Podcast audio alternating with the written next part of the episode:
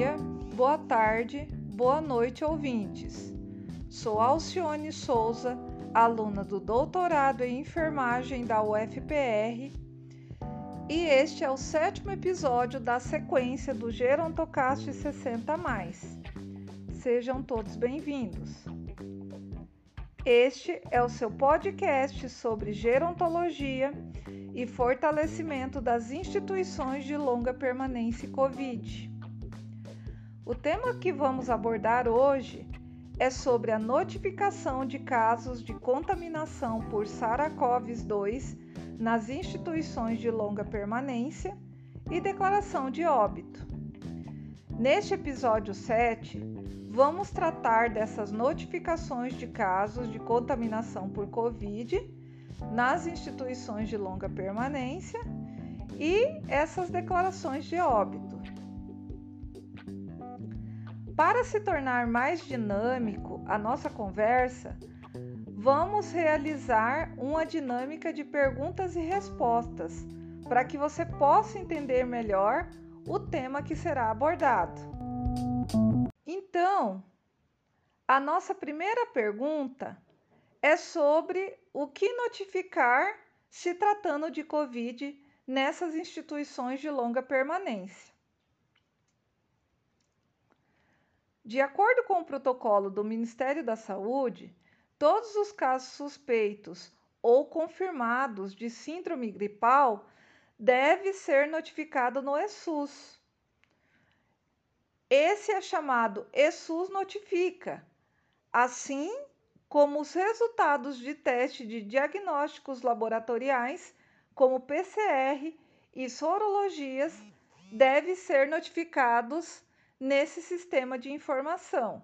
ESUS notifica. Então, se entendemos que devemos notificar os casos de COVID-19 no sistema ESUS notifica, a nossa próxima pergunta é: quando devemos notificar? A Covid é uma emergência de saúde pública nacional e internacional. Por isso, é importante inserir corretamente os dados no sistema ESUS Notifica o mais rápido que possível, em até 24 horas após a confirmação de um caso, pois esta ferramenta de registro auxilia no mapeamento epidemiológico da doença, no monitoramento, contingenciamento dos casos de Covid. Então, se devemos notificar, é necessário entendermos qual o tipo de notificação a ser feita.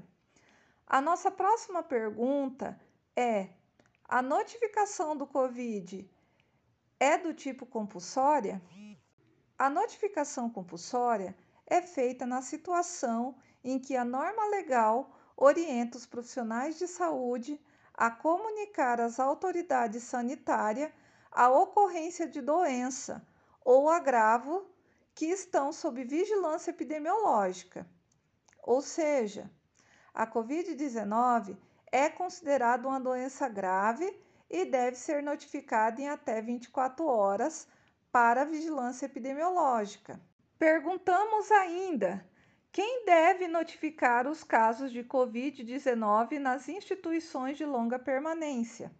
Não é difícil entendermos que todos os profissionais de saúde deste serviço devem ser responsáveis pela notificação.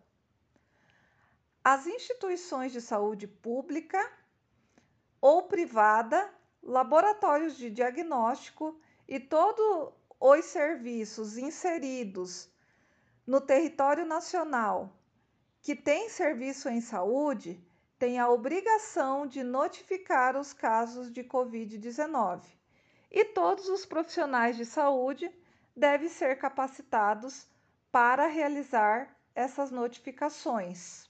Perguntamos então: onde devemos notificar esses casos. Nas unidades públicas e privadas, que inclui unidades de atenção primária, consultórios clínicos e centro de atendimento, e ainda as instituições de longa permanência, Por exemplo, devem notificar casos diagnosticados de síndrome respiratória por meio do sistema ESUS Notifica. Sistema ele pode ser encontrado no site notifica.saude.gov.br.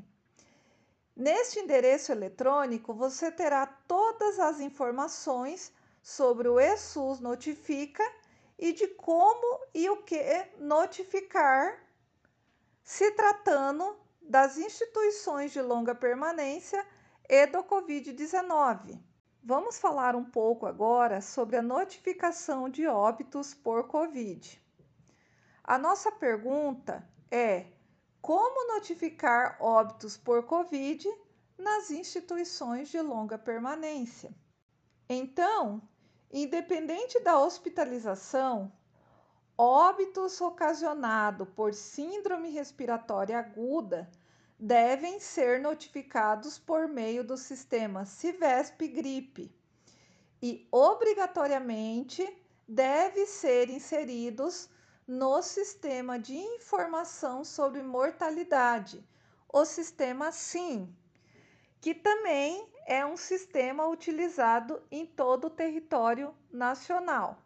Para fecharmos esse assunto de notificação e notificação de óbitos por Covid, vale a pena falarmos que, no contexto das instituições de longa permanência, quando ocorre um caso suspeito de Covid, cabe ao gestor deste serviço contatar a equipe de atenção primária em saúde de referência para que este serviço de atenção primária possa prosseguir com os protocolos de atendimento e notificação dos casos. Então, ouvintes, aqui termina nosso sétimo episódio do Gerontocast 60.